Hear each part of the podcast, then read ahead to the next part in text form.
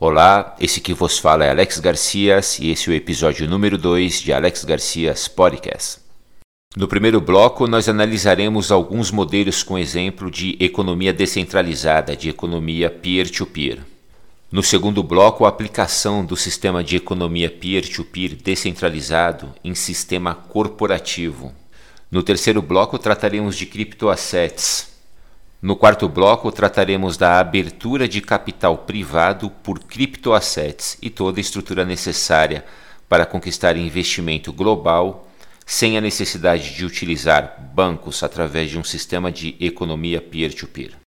O argumento central é: é possível para uma empresa de pequeno, médio e grande porte, independente da atividade comercial a qual se dedica, independente do país onde está o domicílio fiscal dessa empresa, ter acesso a investimento para realizações de seus projetos, sem acesso a banco, sem pagamento de juros e sem fronteiras? Nesse primeiro bloco, nós vamos conversar sobre alguns modelos de economia peer-to-peer. -peer.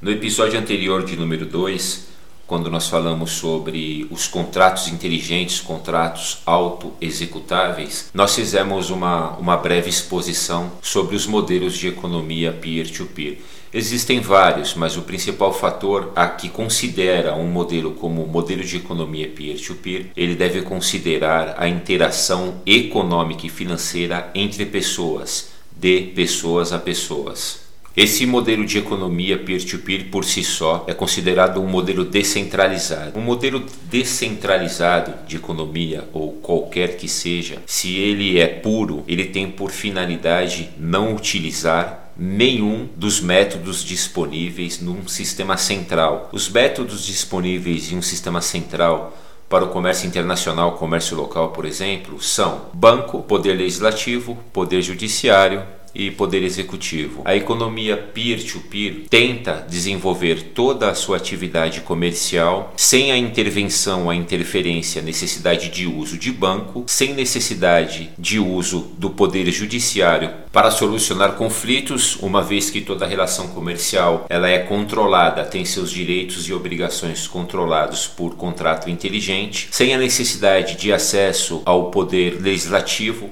porque a autonomia de vontade das partes em contratar, em executar um contrato, que é escrita e controlada pelos contratos inteligentes, tem maior validade. E por fim, em um sistema descentralizado de economia peer-to-peer, -peer, não há necessidade de governo para fornecer à população qualquer coisa que seja necessária, porque a ideia é de controle de pessoa a pessoa. Os modelos de economia peer-to-peer -peer podem ser aplicados a qualquer tipo de atividade comercial, no primeiro, segundo, terceiro setor da economia de qualquer país é globalizado. Ele entende a formação de blocos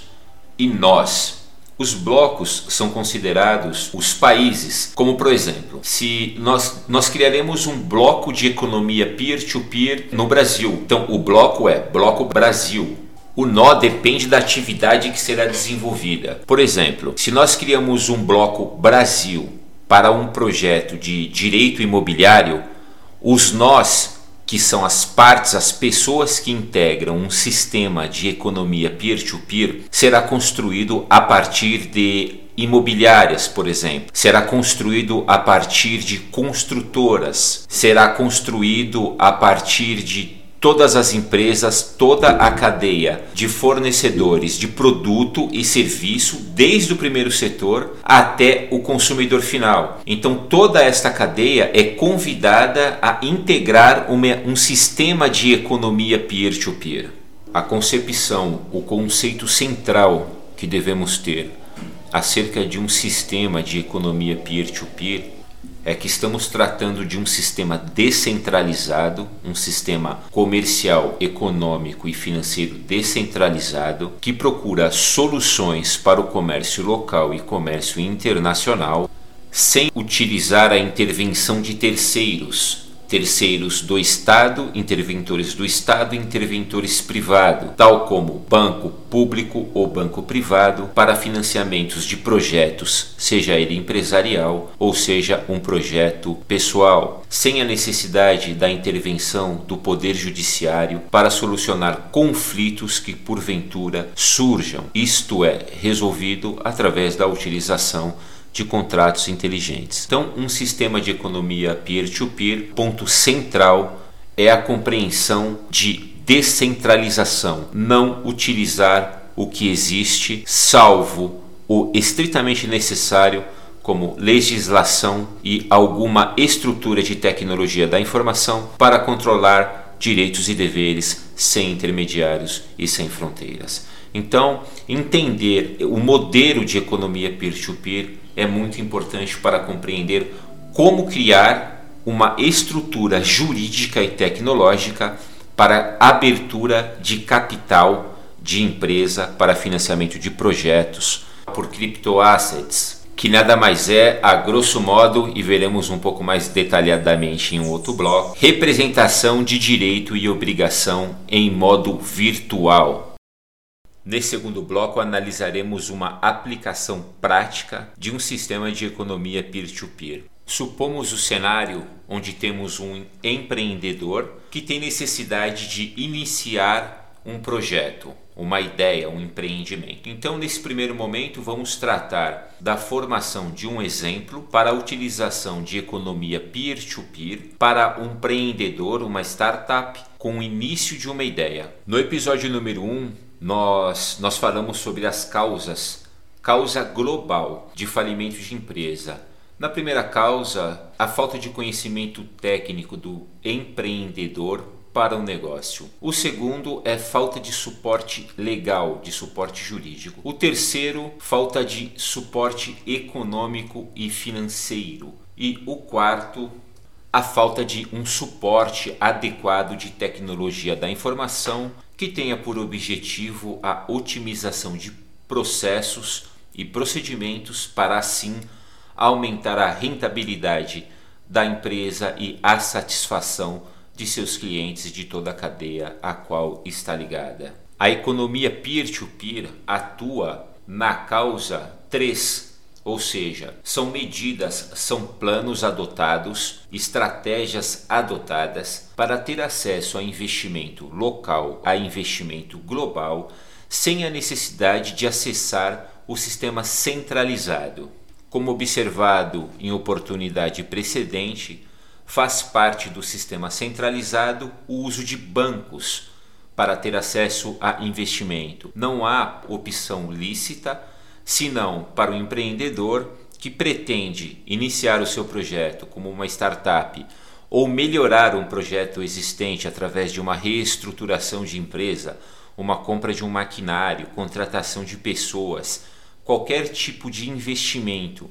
necessário para a expansão ou criação de projetos vinculados à empresa necessariamente quase sem opção, o empreendedor deve se dirigir aos bancos. A evidência, o principal problema de um empreendedor estar, por necessidade, vinculado a requerer somente a banco público ou privado acesso a recurso financeiro para desenvolvimento de seus projetos é necessariamente e uma questão que não pode deixar de ser mencionada são as altas taxas de juros que são pagas tanto pela pessoa física quanto pela pessoa jurídica. O segundo problema a ser observado são as barreiras. A alta taxa de juros à pessoa física ou à pessoa jurídica para ter acesso a financiamento é considerado como uma barreira de acesso ao financiamento e à expansão. Da mesma forma que é considerado como barreira de acesso a recurso financeiro, a burocracia documental requerida exigida por instituição financeira pública ou privada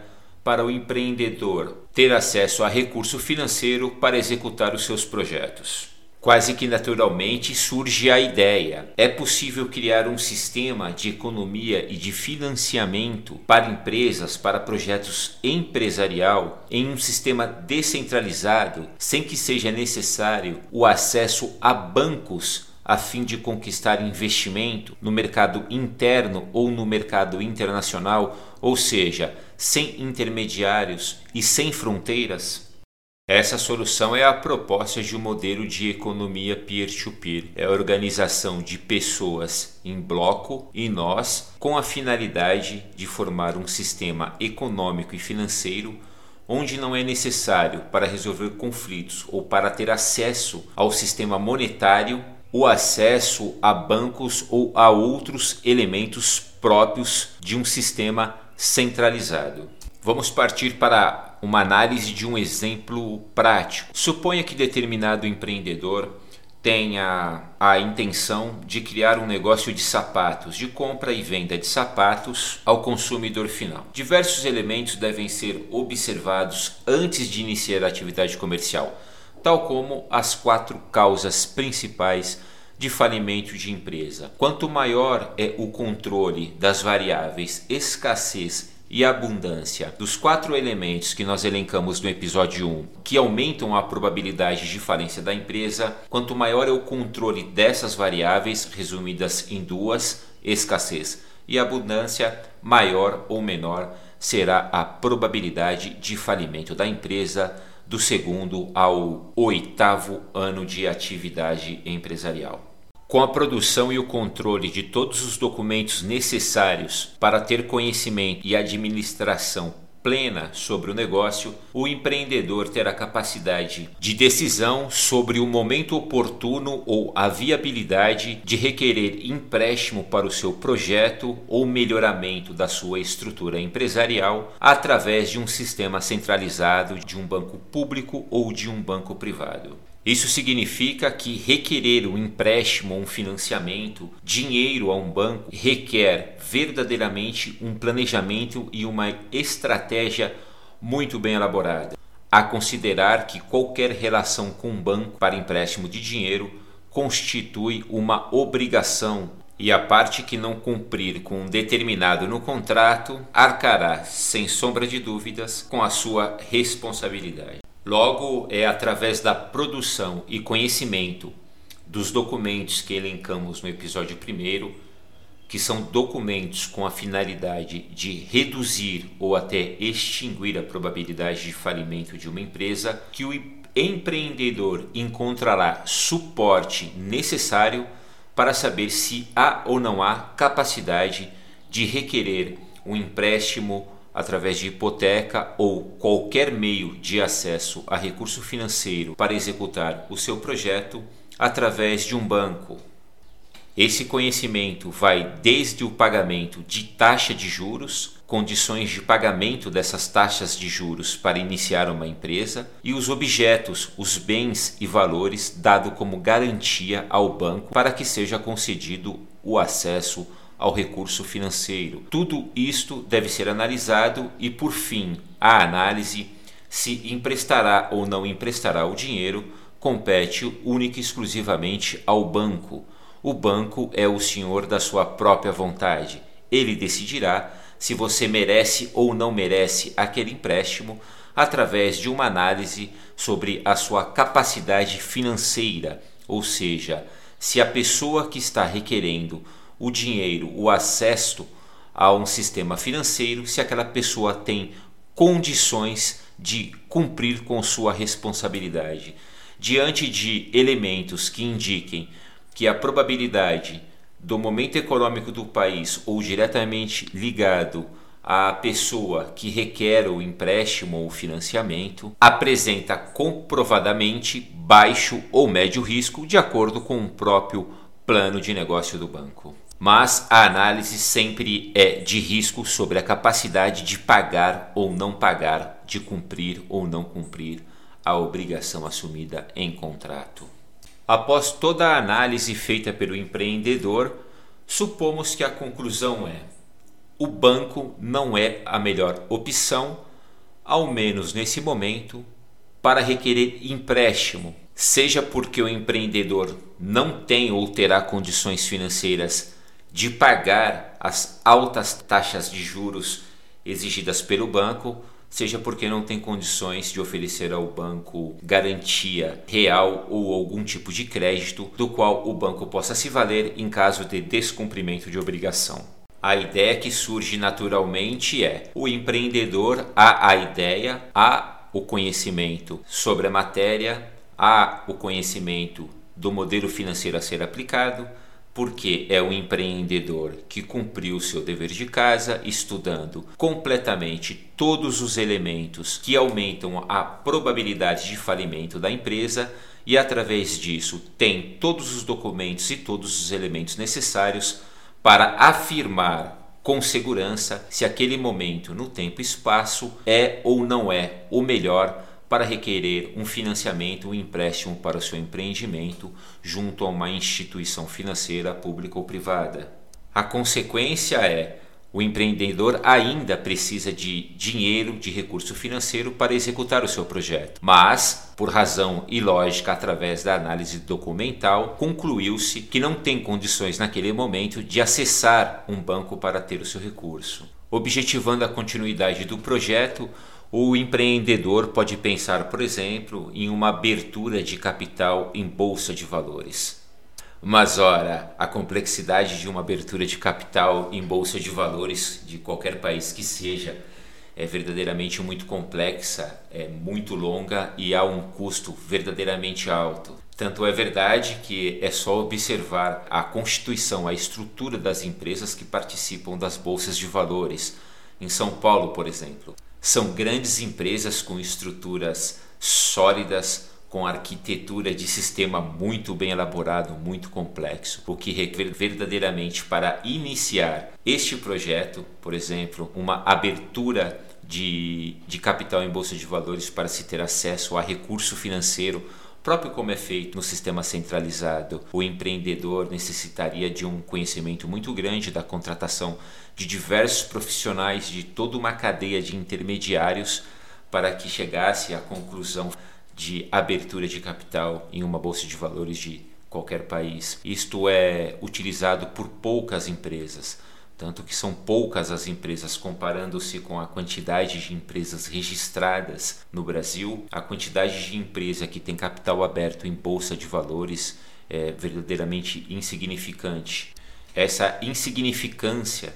de maior parcela das empresas registradas no Brasil em bolsa de valores em abertura de capital é primeiramente por falta de tradição e conhecimento de como abrir capital e em segundo, a burocracia de um processo verdadeiramente complexo para se abrir capital em bolsa de valores, além do custo, que não deixará de ser considerado, porque verdadeiramente abrir capital exige a participação de muitos outros profissionais e não só apenas do advogado. Então, abrir capital em bolsa de valores para a grande maioria das empresas registradas no Brasil não é uma opção viável, não é uma opção conhecida, não é uma opção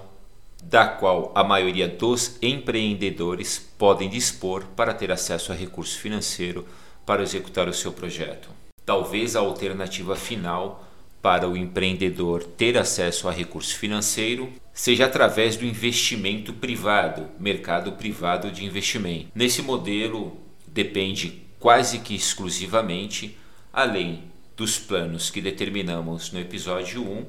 planos de conhecimento para reduzir a probabilidade de falência da empresa, o empreendedor deve se dedicar quase que exclusivamente ou por quem lhe faça a vez, a encontrar investidores no mercado privado que tenham interesse na sua ideia e assim, através de um modelo de gratificação, retribuição ou comissão, tentar conquistar investimento para a execução de seu projeto. Então, a grosso modo, o sistema centralizado tem à disposição do empreendedor o acesso a financiamento, a recurso financeiro, através de banco público ou privado, através da abertura de capital em bolsa de valores e através de recurso privado. Considerando os três modelos precedentes, o empreendedor, através do conhecimento adquirido com a produção dos documentos que elencamos no episódio 1, terá capacidade técnica para conhecer qual das três constantes que elencamos como modelo de acesso a investimento, ele terá capacidade de assumir a obrigação e assim ter acesso ao investimento necessário para executar o seu projeto de startup ou de reestruturação empresarial. Consideramos, portanto, assim como considera atualmente grande parte da estatística, que se preocupe em conhecer as causas de falimento da empresa,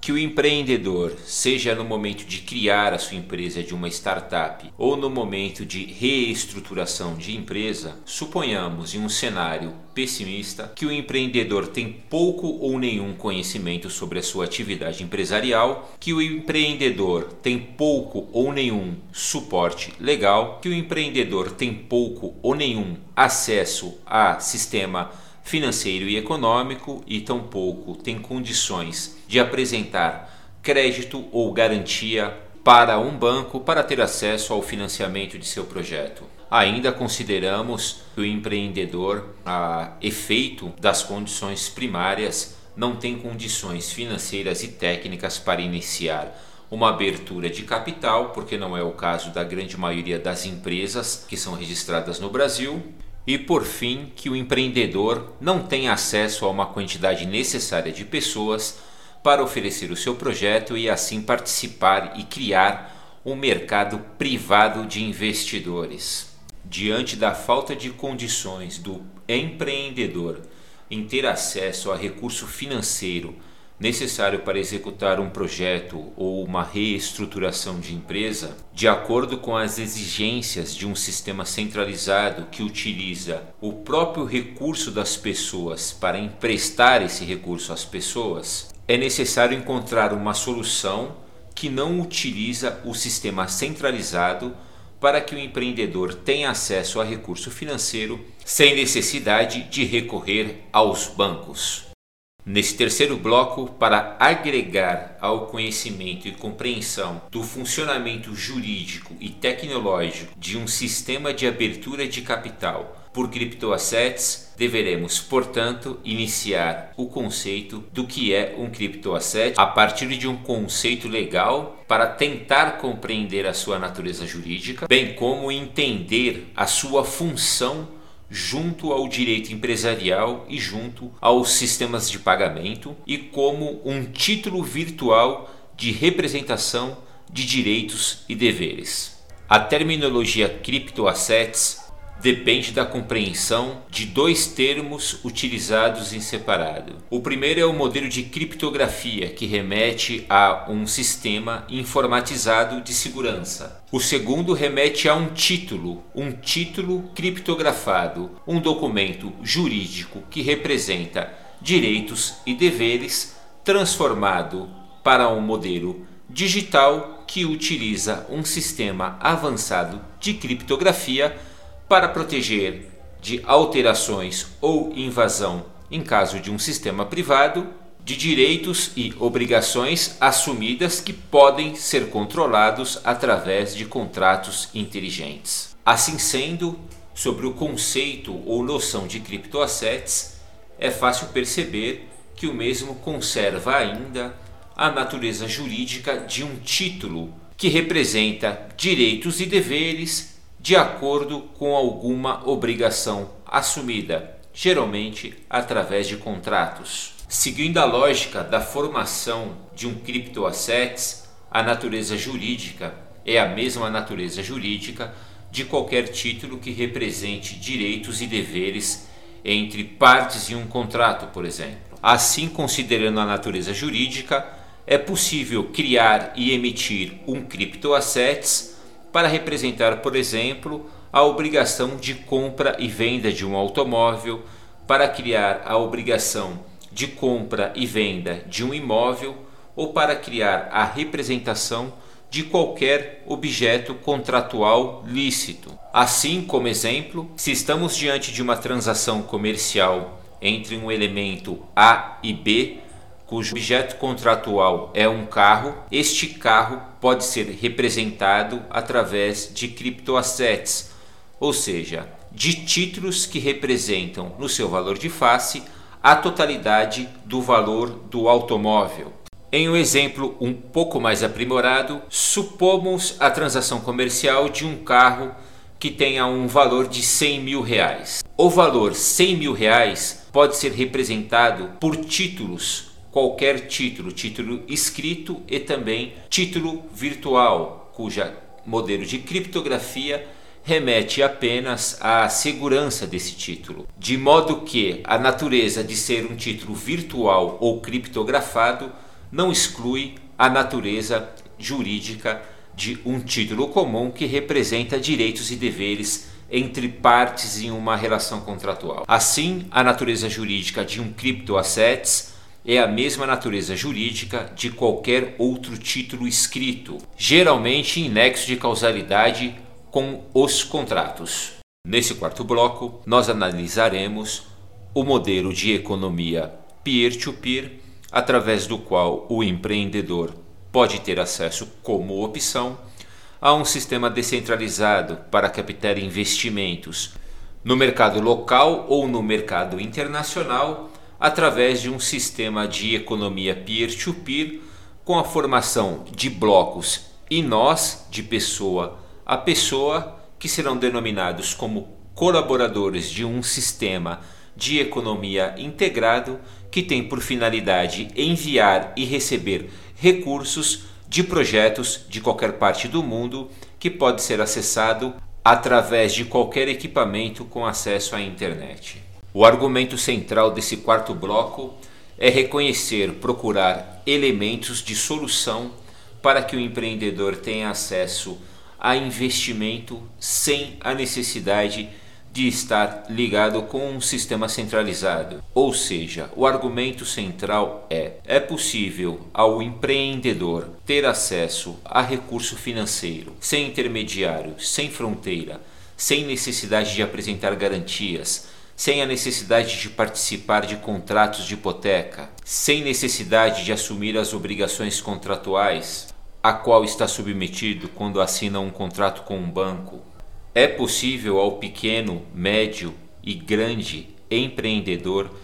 independente de atuação em qualquer setor da economia, ter acesso a investimento, a recurso financeiro através de um sistema de economia P2P descentralizado? A opção ao sistema centralizado, isto é, ter acesso a recurso financeiro para iniciar uma empresa ou para reestruturar uma empresa, sem a necessidade de acesso a banco, sem a necessidade de abertura de capital público através de bolsa de valores, sem a necessidade de acesso ao mercado estritamente privado, explorado pelo empreendedor de acordo somente e tão somente com o pequeno círculo de amizade que geralmente a maioria dos empreendedores se encontram, um modelo de economia peer-to-peer que possa ser analisado como um modelo de abertura de capital por títulos criptografados, ou seja, por títulos digitais com sistema de segurança por criptografias que representam direitos e deveres determinado em contratos de abertura de capital. Atendendo ao conceito legal de abertura de capital, atendendo ao conceito legal de contratos, por exemplo, de cota de participação e atendendo ao conceito legal de contratos nonimados e inonimados, é legalmente possível e provável a abertura de capital de uma empresa para o mercado público ou privado através de criptoassets como um modelo de representação de direitos e deveres entre as partes envolvidas na relação comercial com o nexo de causalidade contratual. Consideramos, como consideramos anteriormente, o exemplo de um empreendedor que tem a intenção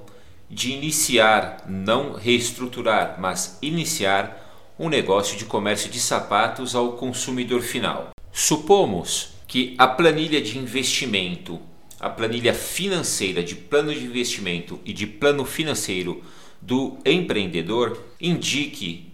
que o recurso necessário para a execução do seu projeto seja equivalente a um milhão de reais. Considerando que não é uma opção ao empreendedor o acesso ao sistema bancário, qual é a solução cabível para que o empreendedor tenha acesso ao investimento necessário para realizar o seu projeto sem a necessidade da intervenção de terceiros próprios do sistema centralizado, tal como bancos? O empreendedor a depender do resultado de viabilidade que será encontrado com a execução de todos os planos que nós elencamos no episódio primeiro, poderá conhecer da sua capacidade de iniciar uma abertura de capital por criptoassets. Obviamente, por se tratar de um sistema descentralizado, a qual o empreendedor possa não estar habituado com a sua função, haverá necessidade de adaptação a esse sistema. No todo, a utilização desse sistema de economia descentralizada está ligada diretamente à capacidade do empreendedor ou do gestor do sistema criado de formar nós, ou seja, está diretamente ligado com a capacidade de comunicação do empreendedor. Através da comunicação e através de uma estrutura criada para oferecer aos seus colaboradores benefícios para que colaborem com o seu ecossistema, permitirá ao empreendedor aumentar as suas chances de sucesso quando criar blocos e nós sem limite, sem fronteira, com a finalidade de conquistar investimento para o seu projeto. Agora vamos analisar toda essa técnica, essa teoria e um exemplo prático. Supomos ainda o exemplo do empreendedor que pretende criar uma, uma loja de sapatos para serem vendidos ao consumidor final. Para tanto, será necessário um investimento de um milhão de reais. Consideramos ainda que o empreendedor não tem acesso a um sistema bancário, seja porque não tem garantias a oferecer, seja porque não pode cumprir com a obrigação de pagamento. Então, a opção que surge ao empreendedor é tentar compreender um sistema de abertura de capital por criptoassets em um sistema descentralizado de economia descentralizada. O empreendedor, para operar nesse modelo de economia descentralizada e ter acesso a recurso financeiro sem fronteiras e sem acesso a banco, deve criar condição jurídica condição legal favorável e condição tecnológica favorável e condição de comunicação favorável, além de ter um sistema de gratificação para que as pessoas que colaboram com seu projeto terem acesso e receberem tais benefícios. A exemplo que mencionamos no episódio primeiro sobre as causas de falimento de empresa, são os documentos, os mesmos documentos utilizados para diminuírem a probabilidade de falimento da empresa, são eles utilizados para uma abertura de capital através de criptoassets. Os documentos que elencamos no episódio 1, como plano de negócio, white paper, yellow paper, plano de investimento, plano financeiro, plano legal, plano de tecnologia da informação, plano de marketing e agora, por fim, plano de abertura de capital, são todos elementos necessários para criar a estrutura do negócio, compreender a estrutura do negócio, melhor controlar a estrutura do negócio e, principalmente, quando falamos em capital, seja ele aberto ou privado, transparência nas informações. Logo, a estrutura legal criada com toda a relação dos documentos que elencamos, que são similares aos documentos exigidos pela Bolsa de Valores do Estado de São Paulo para que uma empresa abra o seu capital público. Então, há exemplo para que haja transparência de informação, transparência no acesso à informação daquelas pessoas que serão convidadas a participar de um sistema de economia peer-to-peer, -peer, é o acesso à informação clara, precisa e objetiva. O valor total de uma abertura de capital por criptoassets, e depois faremos uma diferença sobre uma oferta inicial de moeda,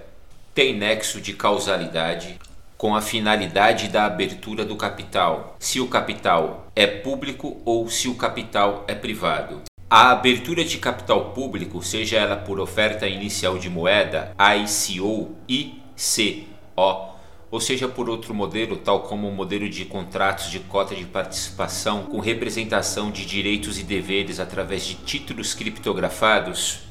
segue determinação e tem controle por meio de uma comissão de valores mobiliário. A finalidade das regras dessas comissões são de saber se a criação de um título criptografado e sua oferta pública ou privada tem a finalidade ou semelhança de um título de competência de regra desta Comissão de Valor Mobiliário. Logo, se a utilização de um título criptografado não tem a mesma finalidade de um valor mobiliário, afeto a competência de uma comissão de valores mobiliário, não é necessário nenhum tipo de autorização para que tenha como substituto de direitos e obrigações, tal como qualquer título, uma representação criptografada com segurança digital. A exemplo de outros países, a Comissão de Valor Mobiliário no Brasil tem preocupação em regulamentar o uso e a criação de títulos criptografados Primeiro, a consideração sobre sua natureza jurídica, se é ou não de competência do CVM tratar de determinadas finalidades de um título criptografado. Bem, resumidamente, um título criptografado somente é de competência da Comissão de Valor Mobiliário se esse título há finalidade comercial similar a um título competência da Comissão de Valor Mobiliário. Então, quando a oferta de um título criptografado com a finalidade de conquistar investimento no mercado local ou no mercado internacional, com a finalidade de conquistar investimento em modelo descentralizado, é necessário observar se tem nexo de causalidade com a competência, ou seja, o argumento que se pretende resposta é a criação dessa criptoassets, dessa, desse título criptografado, tem a finalidade que cria nexo de causalidade com a competência de uma comissão de valores imobiliários, a qual exige alguma autorização, regra e controle para emissão pública e oferta pública desses títulos, ou isto não é necessário. Logo, o valor de uma abertura de capital está diretamente atrelado ao anexo de causalidade direta sobre se a oferta é pública ou a oferta é privada. Se a oferta é pública ou privada, determinará a regra de competência e também determinará o valor da abertura inicial de capital, de modo que a abertura de capital com oferta pública tem um valor fixo mínimo estipulado também tem um valor máximo a ser seguido. Outro modo, uma oferta privada, que será ofertada de modo privado para grupo específico de pessoas, tem um outro modelo, segue outra regra. Em ambos os casos é necessário, obviamente, estar sempre atento às regras das companhias por sociedade anônima e às regras de mercado de capital. Para manter o propósito de uma comunicação de no máximo 40 minutos, dividimos esse programa em duas partes. Na parte 2 continuaremos com a ideia da criação de exemplos e elementos necessários para compreender todo o processo e o procedimento para abertura de capital por criptoassets e assim ter a possibilidade de captar investimento local e investimento internacional sem fronteiras e sem a necessidade de acesso a bancos. E por efeito, sem o pagamento de juros, sem o oferecimento de garantia real ou crédito para ter acesso a recurso financeiro sem intermediário e sem fronteira. Esse que vos fala é Alex Garcias e esse foi o episódio número 2 de Alex Garcias Podcast. Nesse podcast nós falamos sobre abertura de capital por criptoassets e a possibilidade de um empreendedor ter acesso a investimento sem fronteiras, sem acesso a bancos, sem o pagamento de taxas, sem o pagamento de juros, sem o oferecimento de garantia real ou crédito a qualquer instituição financeira. Portanto, meu caro, se esse programa lhe agradou, se você verdadeiramente gostou do nosso assunto, por gentileza, nos contemple com o seu compartilhamento, nos contemple com a sua pergunta, com a sua participação. Nós temos verdadeiramente prazer em responder a sua pergunta. Faça contato conosco através do Instagram, AlexGarciasOFC. Será verdadeiramente um prazer responder a sua pergunta. E como já é costume, se a vossa pergunta não for possível uma resposta à altura, quem sabe nós podemos gravar um podcast em conjunto e debater harmoniosamente sobre soluções práticas para melhorar a vida das pessoas. Um grande abraço, eu sou Alex Garcias e que Deus abençoe a todos.